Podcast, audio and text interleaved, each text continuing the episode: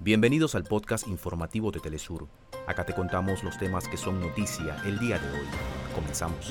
En Brasil arriban delegaciones para la cumbre presidencial de países amazónicos con el fin de retomar los principios contenidos del Tratado de Cooperación Amazónica de 1978 para el rescate y preservación de la Amazonía.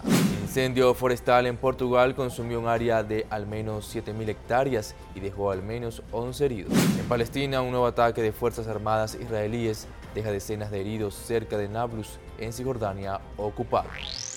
Hasta acá nuestros titulares. Para más información recuerda que puedes ingresar a www.telesurtv.net.